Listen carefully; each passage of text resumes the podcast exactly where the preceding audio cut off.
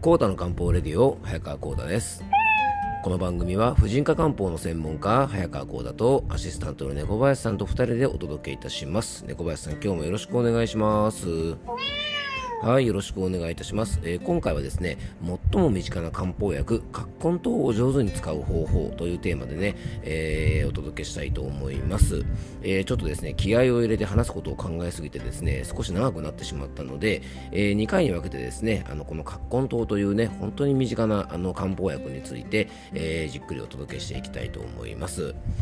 いやー、猫林さんね、今日からもう11月ですね。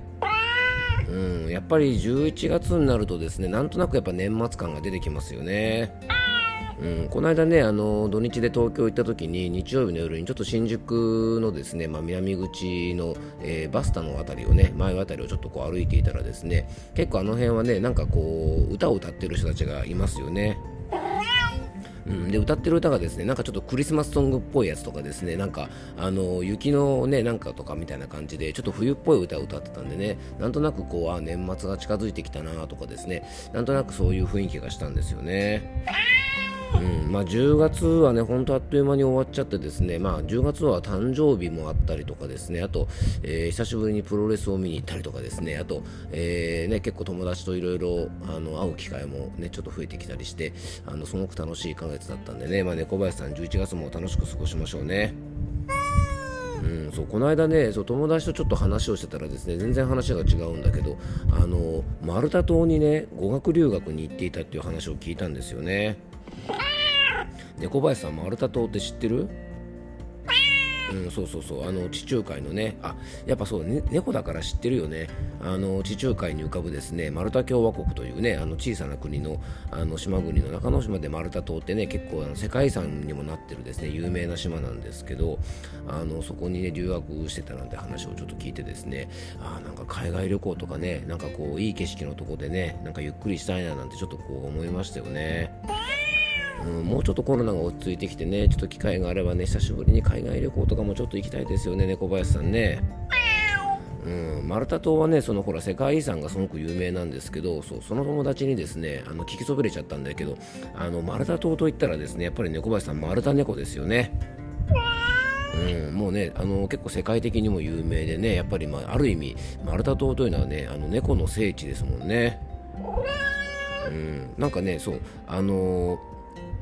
餌を取るためにですね前足を使ってねあの餌を口に運ぶっていうですねなんか珍しい動きをする猫らしくてですね、まあ、僕もねにゃんこ好きとしたらですねぜひ一度あのマルタ島に行きたいなと思うしねあのマルチーズのね原産地でもあるんですよね確かね。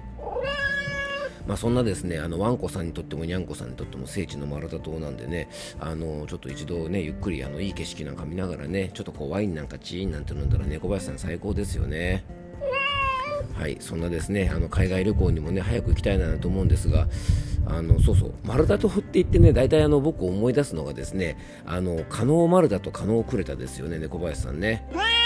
うん、猫林さんもね村上春樹ファンだからよくわかると思うんですけどあの村上春樹さんのファンの方いわゆるあの村上主義者の方はですね丸太と聞いたらですね大体あの加納丸太と加納クレタというですねあのねじ巻き鳥クロニクルというですね、まあ、村上春樹さんのね本当に傑作のあの長編小説があるんですけどもそれに出てくるですね謎のあの美人姉妹というですね設定であの2人の姉妹が出てくるんですけどあのそのお姉さんの名前がですね加納丸太という名前なんでねあの、まあ、全然関係ない話話になってきたんで本題の方に入ろうと思うんですがあのもしよかったらですねこのねじ巻き鳥クロニクルすごく楽しい小説なので読んだことがない方はですねあのぜひ読んでみていただけたらと思います。はい。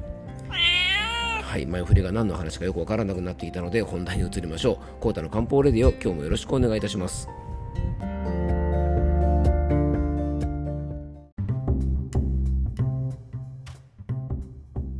ね、今日の本題の方に入っていきましょ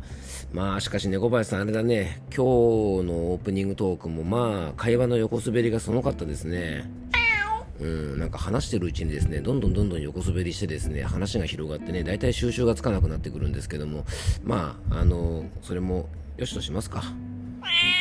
はい、ということで、えー、今日はですね、葛根湯についてなんですが、あの、今回はですね、風邪の方も非常に増えてきておりですね、あの、新型コロナだけじゃなくて、まあ、今年はね、インフルエンザの再流行なんかも、えー、ちょっと予想されているということでね、あの、風邪の対策にもつながる葛根湯について、あの、この間もちょっと話したんですけどね、あの、人気ポッドキャスト番組、ご飯と味噌汁、アーユルベーダのある暮らしのね、パーソナリティの、えー、キョンキョンからですね、まあ、葛根湯について話しなさいという指令が来たので、えー、時期的にもね、あの、とってもタイムリーな話題なのでね、えーと、今回と次回2回に分けて、えー、葛根湯についてお話ししたいと思います。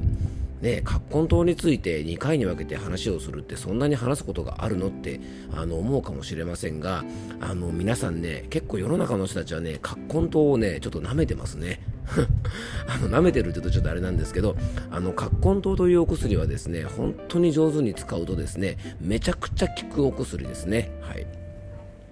あの心温下氷剤と言われてるですね、まあ、体を温めたりする作用があって、えー、ちょっとピリッと辛みの生薬が使ってるですねあの漢方薬なんですけどもこれはですね本当に使い方をちゃんと使うとですねあの抜群に効く漢方薬なのであの本当ね漢方薬の代名詞とも言えるあの葛根湯なのであのぜひですねあのせっかくなんでねうまく活用できるようにあのしていただきたいなと思うのでちょっと2回に分けてお届けしていきたいと思います。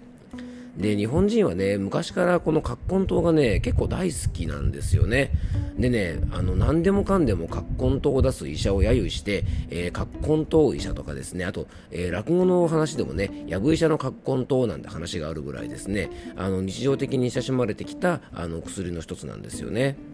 でなんでね日本人にこれだけあの葛根糖というものがね親しまれてきたのかということをちょっと考えてみたんですがまあいろんな理由があると思うんですね。だけどあの江戸時代ぐらいまでとかを考えると日本人にとってはですね実はとっても相性がいい薬だったんじゃないかなと思います。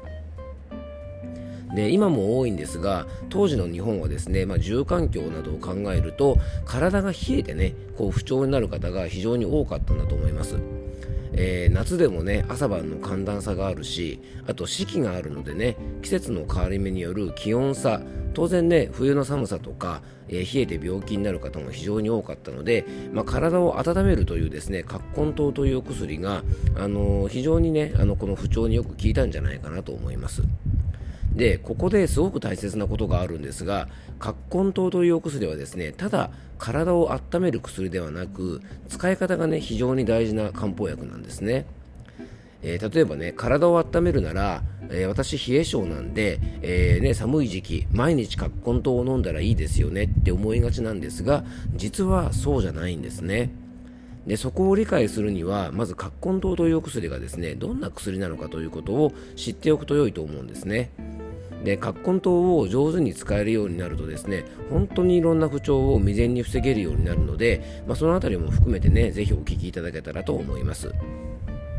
まずですね漢方薬の中に軽視糖というですね体の寒気を追い出す時の基本になる漢方薬があるんですね。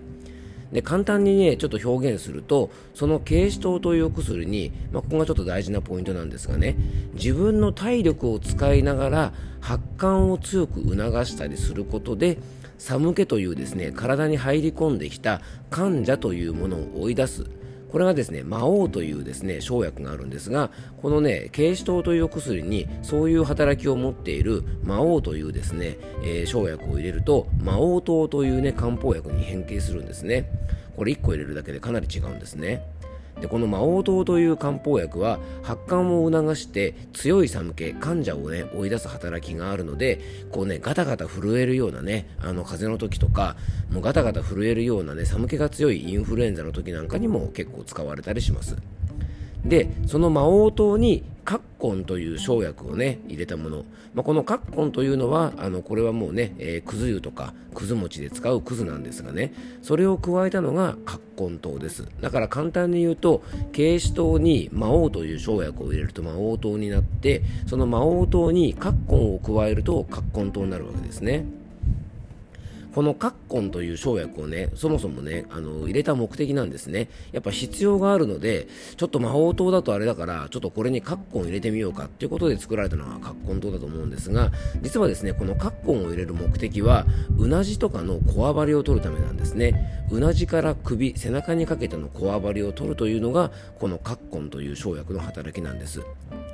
なのでね軽視糖をさらにね発汗を促す魔王を入れた魔王糖にうなじのこわばりを取るために葛根を入れてできたのが葛根糖でうなじのあたりっていうのはですねもともとゾクゾク寒気がするときに一番こう体の中で縮こまるところですよね。寒くて身を縮めるときに首筋からうなじあと肩をこうね縮めたりしますよね。でカッコンという生薬はさっきも言いましたけども大雑把に言えばですねこの辺のこわばりを取る働きがあります。で首筋というのはですね体温調節などに非常にあの重要な場所でそこを温めて流れを良くするニーズが多分あの当時高かったりして、まあ、それで生まれた処方だと思います。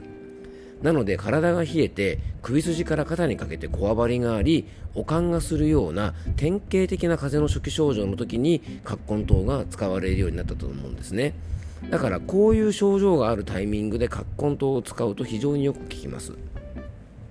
それだけ体にですね急激な冷えが入り込みゾクゾクするような悪寒があって肩がこわばってですねあと脇の下とかを触っても汗が出ていない。脇の下がねサラサラしているような状態の時まさに風邪の引き始めでねあれおかしいななんかゾクゾクするなっていうタイミングであの葛根湯をですねちょっとここもポイントなんですがちゃんとお湯に溶いてあったかい状態で服用するとこれもびっくりするぐらいですね寒気が取れてスッとこう楽になる。本当にね一服飲んだだけでスッと楽になることがあります。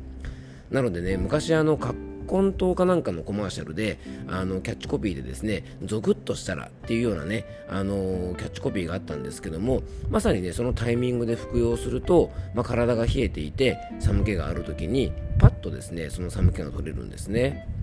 なのでいろんな考え方はあるんですが、まあ、厳密にはですね葛根という葛根湯というですね漢方薬は、えー、うなじから背中にこわばりがあり体に寒気が入って冷えて体が閉じてしまっているような状態なので汗が出ないと。まあ、ここが一つのポイントでさらにおかんと言われるようなですねゾクゾクするような寒気がする時の症状を改善するものなんですね。だから葛根湯にはですね肩こりとか頭痛の効能効果がありますが、えー、このね患者というですね寒気が入り込んでうなじからゾクゾクしたような寒気があって、まあ、それで肩からね首の筋肉が冷えて縮こまってしまうことで起こる肩こりとか頭痛には非常によく効きますがえー、逆にですね例えば、えー、ストレスで肩が凝る人とか、ね、あと頭痛になる方あとパソコンとかスマホとかを使っていて、まあ、同じ姿勢でずっと肩を動かさなくて筋肉がこわばってしまって、えー、起こった肩こりとかそしてそこから来る頭痛とかあとまあ何かしらの作業でね肩周辺の筋肉を使いすぎて起こるような肩こりには、まあ、これはね葛根湯というお薬の特徴を考えたらあの効果がないっていうのは多分皆さんもすごくよくわかると思うんですね。なので今回はですねちょっと葛根糖というお薬の特徴についてね少しお届けしたので次回はですね葛根糖というですね、まあ、お薬のまたさらなる特徴ともうちょっとですね活用法について、えー、ちょっとね風邪の、ね、対処法なんかも含めて、えー、ちょっとお話をしていていけたらなと思っております。よかったら次回もぜひお聴きください。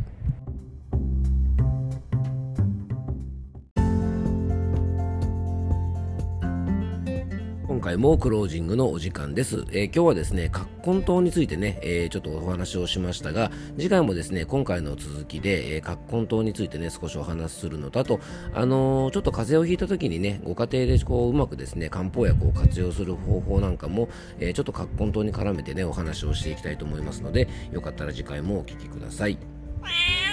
はい。えっ、と、猫林さん、ちょっとそうだ、あのご案内があるんですよね、皆さんにね。